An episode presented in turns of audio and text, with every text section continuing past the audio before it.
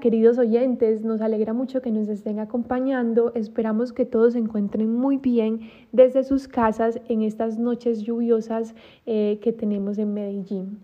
Hoy, en una nueva edición sobre la dimensión pública de la religión, estaremos conversando sobre cómo históricamente esta ha incidido en la formación y construcción del Estado colombiano, desde el diseño de sus instituciones públicas hasta el tinte moral que se halla en los discursos eh, que emplean los actores tomadores de decisiones, hasta llegar a la influencia que ésta ha tenido también en el comportamiento de los ciudadanos en la esfera pública. Esto con la finalidad de plantear la pertinencia de que hoy en Colombia haya una separación entre el ser ciudadano y el ser creyente.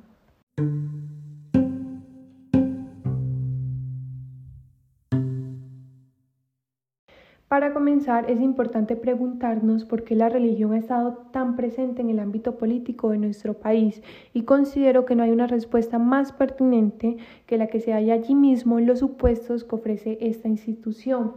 Rafael de Bricar, sacerdote en Colombia, nos encamina hacia la comprensión de estos. En un primer supuesto nos explica que a partir de esa visión teocrática de la sociedad que maneja el estamento religioso, ellos consideran que la sociedad debe ser regida por las leyes y los ministros de Dios. Ahora bien, en un segundo supuesto, el sacerdote nos explica que la institución religiosa considera que ellos son los primeros que deben de ir al rescate de lo político cuando haya una insatisfacción por parte de la sociedad frente al ejercicio de la política y de los mismos políticos. En ese sentido, ya vislumbrando esas razones principales del porqué de esa participación tan activa de la religión en la vida pública y política, de la sociedad colombiana, podemos pasar a explicar y comprender ese acontecer histórico.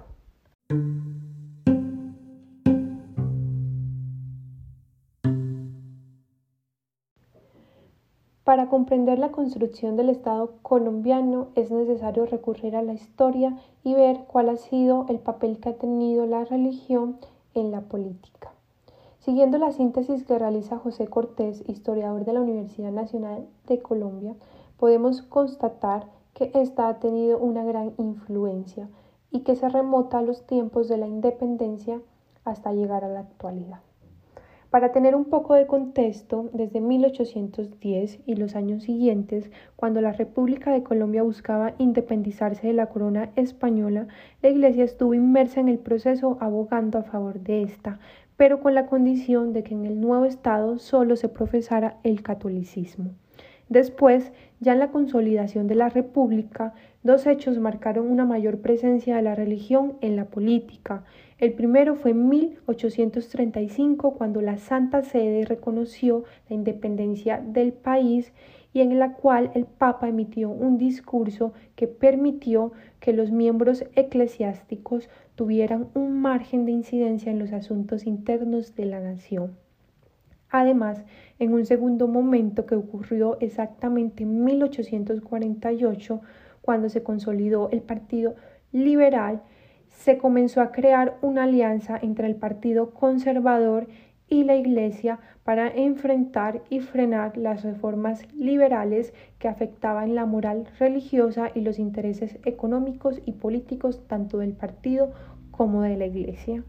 Sin embargo, por un corto periodo, a partir de 1853, con los nuevos cambios en la Constitución, los liberales lograron limitar el poder de la Iglesia con su separación del Estado. Pero esto no duró mucho, ya que con la llegada también del sufragio universal para los mayores de 21 años, la Iglesia aprovechó este momento para captar el electorado en favor del conservadurismo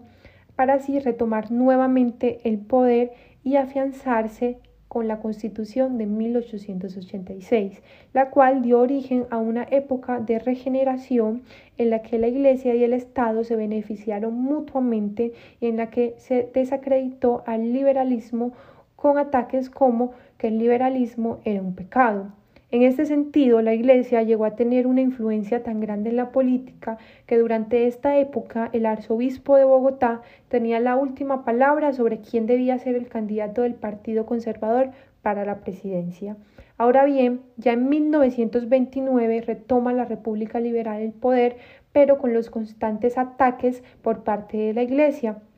lo cual llevó a que la sociedad se polarizara más y que se intensificara la época de la violencia en el país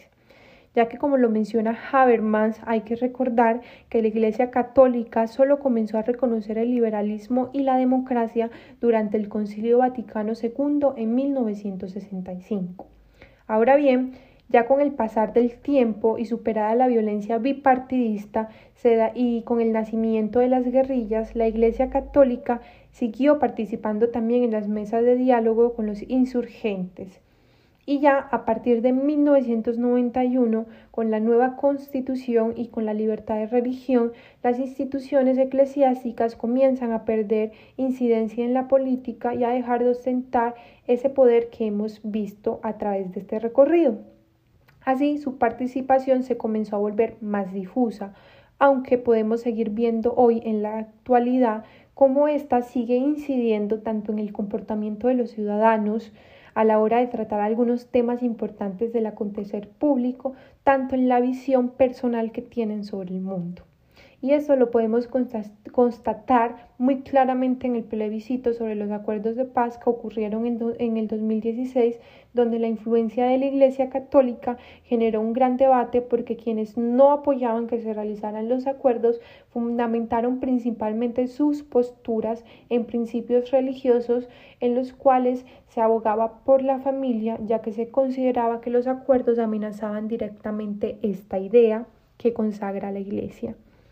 En este sentido, podemos ver cómo a través de 200 años la religión ha estado totalmente inmersa en la política.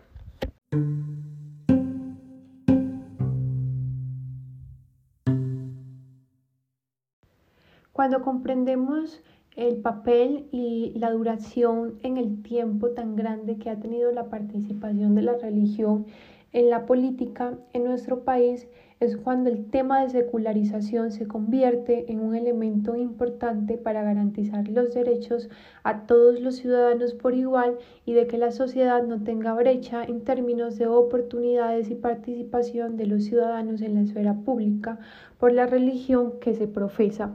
Como lo indica Habermas, la independencia de la Iglesia permite al Estado establecer seguridad en su seno. Es por, e, es por, esto que desde mi perspectiva y siguiendo los postulados de este mismo autor, Creo que es importante que en una democracia a la hora de concertar principios, leyes o normas, todos los involucrados puedan participar y lo hagan en el mismo lenguaje sin recurrir a argumentos religiosos o teocráticos sobre el deber ser de su Dios, ya que de lo contrario no se pueden llegar a acuerdos que permitan comprender la inclusión de todos desde el derecho y no desde el privilegio que tienen algunos en el poder. Adicionalmente, el papel que ha tenido la religión en Colombia durante 200 años, como lo vimos en esa pequeña síntesis que realizamos a través de los postulados del historiador, eh, no solo ha consolidado un poder de las instituciones eclesiásticas en las tomas de decisiones, sino que ha hecho de la religión una pedagogía que incluso quienes no la comparten difícilmente pueden separarse eh, de los principios de esta porque ésta ha logrado insertarse en los tejidos de nuestras vidas normalizando eh, algunas visiones que tenemos en determinadas cosas en el mundo que no necesariamente son universales y aplican a todos. Retomando un poco el tema del trabajo sexual que veníamos trabajando eh, semanas atrás, eh, cuando deliberábamos sobre el problema que éste generaba en una sociedad tan religiosa como la nuestra, en la cual el debate ha sido eh, principalmente a partir de esos principios religiosos, eh, nos encontrábamos que a pesar de estar a favor de la legalización, también nos encontrábamos en ese conflicto entre la moral y el derecho de considerar por un lado eh, la importancia de las garantías que estas mujeres debían tener, pero también de pretender que ellas tuvieran una vida diferente que según nuestro criterio sería mejor, pero mejor a razón de qué, Entonces es así como la religión se vuelve una forma de interpretar el mundo, de cuestionarnos y de decidir sobre ciertos asuntos. La religión ha hecho de temas como el aborto, la eutanasia, el trabajo sexual, la legalización de las drogas, la diversidad de géneros y orientación sexual, entre otros temas, no solo un tabú en algunos momentos de la historia de nuestro país, sino también un pecado, una acción moralmente incorrecta que desvía a la sociedad o a los humanos. En este sentido es cuando se debe reflexionar sobre el lugar de la religión en la esfera pública, sobre lo cual yo considero que ésta no debería tener un lugar en términos de imponer creencias sobre el deber ser y hacer en el mundo y mucho menos en la creación de las leyes que acobijan a toda una sociedad que en nuestro caso es tan diversa, porque de hacer así se someterían a minorías que no entran dentro del encuadramiento de sus principios. Pero eh, también estoy de acuerdo con lo que explica Habermas en el sentido de que eh, la comunidad religiosa debería tener un lugar como cualquier movimiento, comunidad o ciudadano, pero desde una posición de interpretación en la que esbocen principios morales que no apliquen solo a un grupo de creyentes, sino a todos. Porque a pesar de que considero que no está bien que traten de propagar eh, sus ideas eh, religiosas tal cual, sí considero que tenemos eh, principios morales que son universales y que sin lugar a dudas están en la vida de todos, que es muy difícil separarse de estos. por lo cual creo que en este sentido sí es posible y necesaria la participación como de cualquier comunidad o movimiento en el país. En nuestro país se siguen eh, repitiendo, como lo vemos, patrones de la historia donde los políticos se valen de la alianza con la Iglesia para captar un mayor electorado.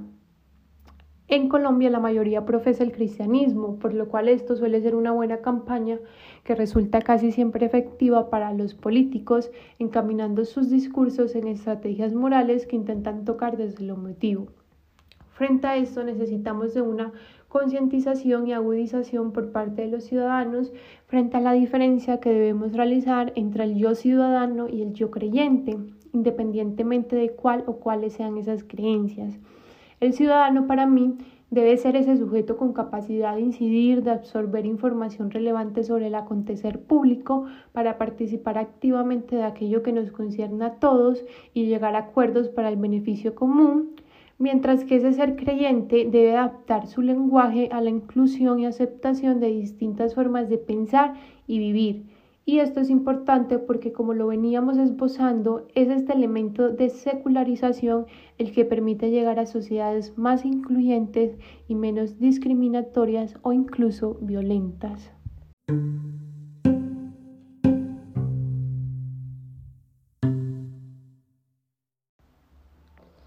Ya finalizando, entonces me gustaría dejar abierta la pregunta de cómo se puede lograr que la comunidad religiosa participe desde esa posición de interpretación eh, sin llegar a, los límites en los que se transgredan em, el principio de, respeto y de aceptación eh, de otras creencias o formas de pensar eh, actuar o percibir el mundo em, con principios que sean universales.